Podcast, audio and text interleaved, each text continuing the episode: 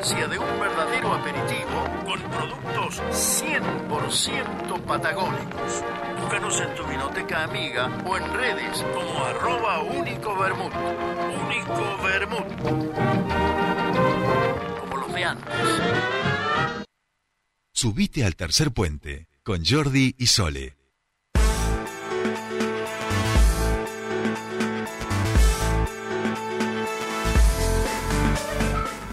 Bien, lo decíamos al comienzo del programa, vamos a irnos a la localidad de Cinco Saltos, porque en esta identidad valletana que tenemos, en este flujo cotidiano de personas que van y vienen este, entre Neuquén, Río Negro, Cinco Saltos es una localidad, por supuesto, cercanísima. De hecho, Sole todos los días, eh, pasa por ahí y eh, nuestro querido Chinito es, de allá. es de allá y trabaja en Neuquén. Bueno, el 11 de junio, eh, elecciones allí en la localidad y nosotros queremos empezar a hablar de esto. Y queremos también, porque me parece muy interesante, que se están dando procesos de participación, de nuevos espacios políticos que empiezan a tratar de proponer otra agenda o por lo menos empezar a reconstruir un poco el vínculo de las demandas de la ciudadanía con efectivamente las preocupaciones de la clase política. Para eso estamos en comunicación con Laura Iturbide, que va a ser la candidata, o que es ya, por supuesto, la candidata intendenta por el MAD, el Movimiento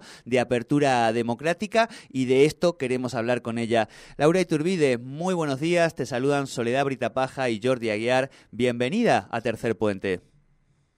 Hola, ¿cómo están Sole, Jordi, equipo? Y un saludo para la audiencia. Bueno, eh, primera vez que te toca, Laura, este ser candidata a intendenta, encabezar una boleta. Para quienes no te conocen, sos licenciada en Ciencias Políticas, has tenido especializaciones en todo lo que tiene que ver con género, has trabajado en distintas áreas del Estado que tienen que ver con esto y demás, sos docente de la universidad y en este caso candidata a intendenta por un nuevo espacio que viene a, proponerle a la ciudadanía de Cinco Saltos una mirada, eh, por lo menos intentar que sea un poco distinta de lo que hoy estamos viendo viendo qué va pasando en los distintos espacios en la política.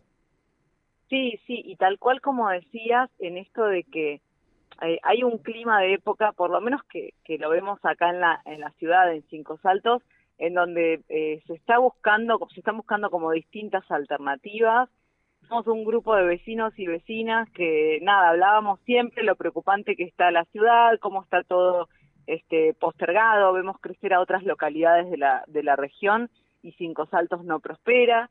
Cinco Saltos, aparte, una ciudad que tiene un pasado este, de mucho crecimiento, de mucha pujanza, estéticamente ha sido una ciudad muy linda y hoy la vemos como venida abajo, ¿no? Entonces, este, cuando empezamos a ver cuáles eran las propuestas electorales que iban a haber, veíamos que se repetían las mismas que en el 19, este, sin ninguna sin ningún tipo de renovación, ¿no? Venía exactamente la misma propuesta, cambiaron sellos partidarios, digamos, hubo ahí unos enroques, pero más o menos eran las mismas propuestas, muy tradicionales, y entonces dijimos, bueno, este es el momento, es el momento de plantear algo distinto, y bueno, y efectivamente cuando se oficializaron las listas, este, este, no, no es que solamente somos un espacio nuevo, sino que hubo más este, listas nuevas, con lo cual eh, damos cuenta de que efectivamente era la sensación que teníamos en la ciudad de que las propuestas este, anteriores no eran suficientes. Y bueno, y hay 10 listas este, que hoy están participando para las elecciones del 11 de junio, pero la verdad es que nos parece que, que, que es esperanzador también, porque siempre teníamos el miedo de la antipolítica y bueno, hoy no, parece que la gente se está organizando, este, nosotras y nosotros lo hicimos desde una lista de vecinos y vecinas, nadie este, viene de, ser funcionario público, ni de pertenecer en otras listas, ni de ser este, eh, ni incluso eh, militantes. No hay, no hay prácticamente militantes en las listas, o sea que realmente fue gente que no venía de la política y que en esta instancia eh, se sumó a esta idea de armar una lista este, que traiga discusiones y prioridades también. Laura, eh, entiendo que, que, además de bueno de, esta impronta que quieren dar como grupo de vecinos, que por ahí no, no han tenido eh, una militancia previa, que no han participado de la función pública eh, y que buscan desde la política transformar a, la ciudad en la que viven, también están llevando adelante una campaña que, que se diferencia de la tradicional o de lo que lo que va ocurriendo. Contanos un poquito cómo cómo van trabajando con las vecinas, con los vecinos de Cinco Saltos eh, y, ese diferencial que tienen, ¿no? Puesto también con una mirada ecológica en, en lo que tiene que ver con la campaña, ¿no? Sí, este, bueno, un poco tiene que ver con, con, con lo que le pasó a Cinco Saltos con, con lo que fue Indupa, la contaminación, el mercurio, siempre estuvo muy presente. Hay mucha discusión también sobre el camino hacia, hacia la, el cultivo orgánico en las chacras, que es una identidad muy fuerte también de la, de la ciudad. Y, en, esa, en esa mirada de que los partidos tradicionales parece que hablaran otro lenguaje, ¿no? que están disociados de la ciudadanía. En la ciudadanía tenemos los problemas comunes de la basura, de la calle, del medio ambiente y, y los partidos políticos están discutiendo este, un idioma que, que parece disociado. Bueno, ahí dijimos, lo ambiental tiene que ser uno de los ejes prioritarios. Y, y, a, y a priori tuvimos como muchas críticas, no, que bueno, eso solamente le importa a un sector acomodado de la clase media. La verdad es que por lo poco que, que estamos este, de tiempo en campaña, vemos que tiene una recepción muy importante en todos los sectores, en todos los barrios. Realmente es un eje que a la ciudadanía le importa este, y sobre todo no, no en términos solamente de la, del tratamiento de la basura, sino también del cuidado del medio ambiente. Así que no vamos a esas definiciones, bueno, no vamos a pintar este, paredones este, incluso por la contaminación visual, este, no vamos a, a, eh, volantear con, con, folleto, con folletería que después se tira, que no tiene ningún uso. Definimos, bueno, vamos a repartir la boleta, que le vamos a pedir que no la tiren, que la metan en la urna el 11 de junio, y unos, unos cartones reciclados que tienen semillas, se llaman papeles plantables, y entonces ese papelito como, como, una, como un gesto de, bueno, empecemos a, a preservar el, el, medio ambiente, cuidemos el futuro y plantar este papelito en una maceta que vas a tener un mix de flores o, o rúcula o depende qué, qué semilla te toca.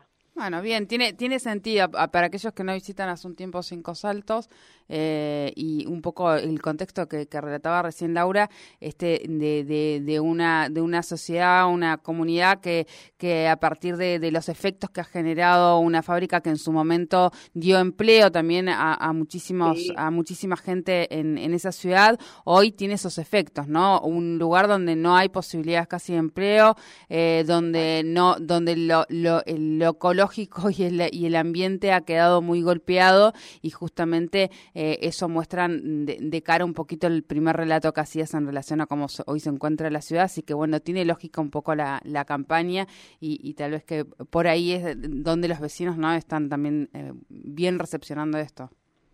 Sí, Sole, incluso también pensar que las, las energías alternativas, y en esto no, no queremos ponernos en un lugar del, del ambientalismo bobo de no a las actividades económicas, ¿no? Por supuesto que entendemos que hay muchas actividades económicas que tienen impacto ambiental y que sin embargo las necesitamos porque después utilizamos la tecnología, prendemos una computadora, utilizamos un teléfono, digamos, hay cuestiones que no las vamos a poder evitar.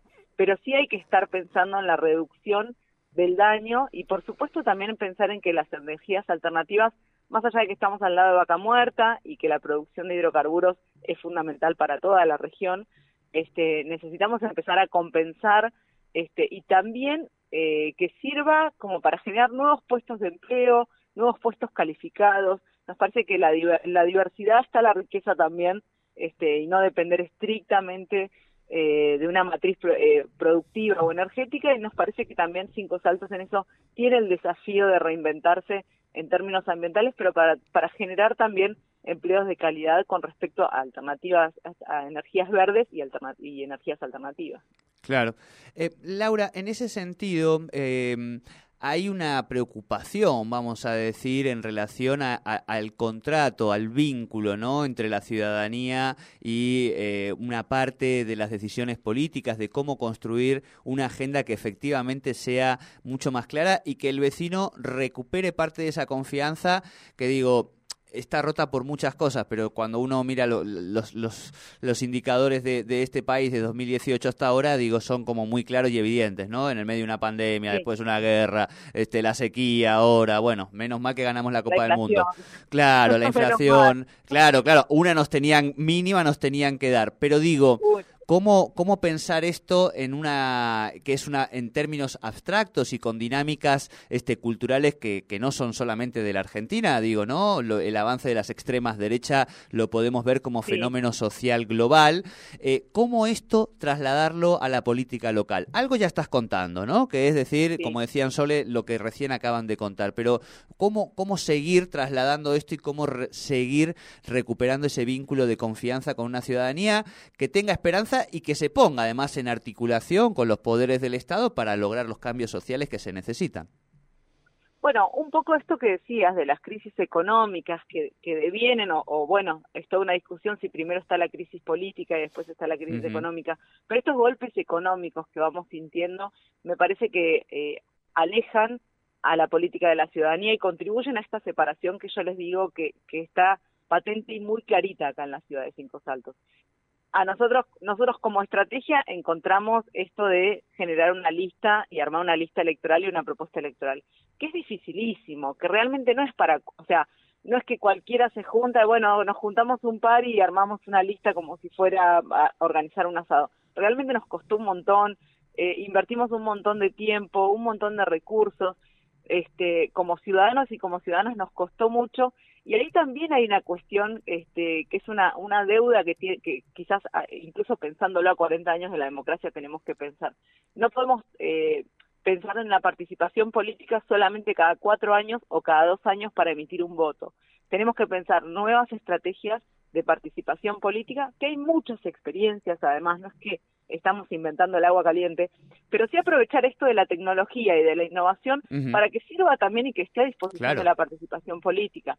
En Cinco Saltos no funcionan las juntas vecinales, el Consejo Deliberante es un gueto de personas que no que nadie sabe qué hacen, este, no comunican nada, el municipio ni siquiera avisa en qué gasta su presupuesto, no hay informes anuales, uno realmente no sabe este, en qué se está depositando la plata, en dónde no, cuánto hace falta, a dónde vienen los recursos, quién los administra. Y a mí me parece que ahí la tecnología también tiene que jugar un rol fundamental, porque hay muchas estrategias de municipios en donde algún porcentaje, un porcentaje muy chico, pero hay porcentajes del presupuesto destinado a que lo definan y lo propongan los propios vecinos y vecinas de distintos sectores de la sociedad, a veces se convoca en términos de las juventudes, otras veces en términos de los barrios, entonces, cada, cada espacio propone y después sale a buscar alianzas para que, para que le voten, y todo esto se puede hacer de manera digital, ¿no? Y que, que te voten tu proyecto y que efectivamente después el municipio lo pone en marcha.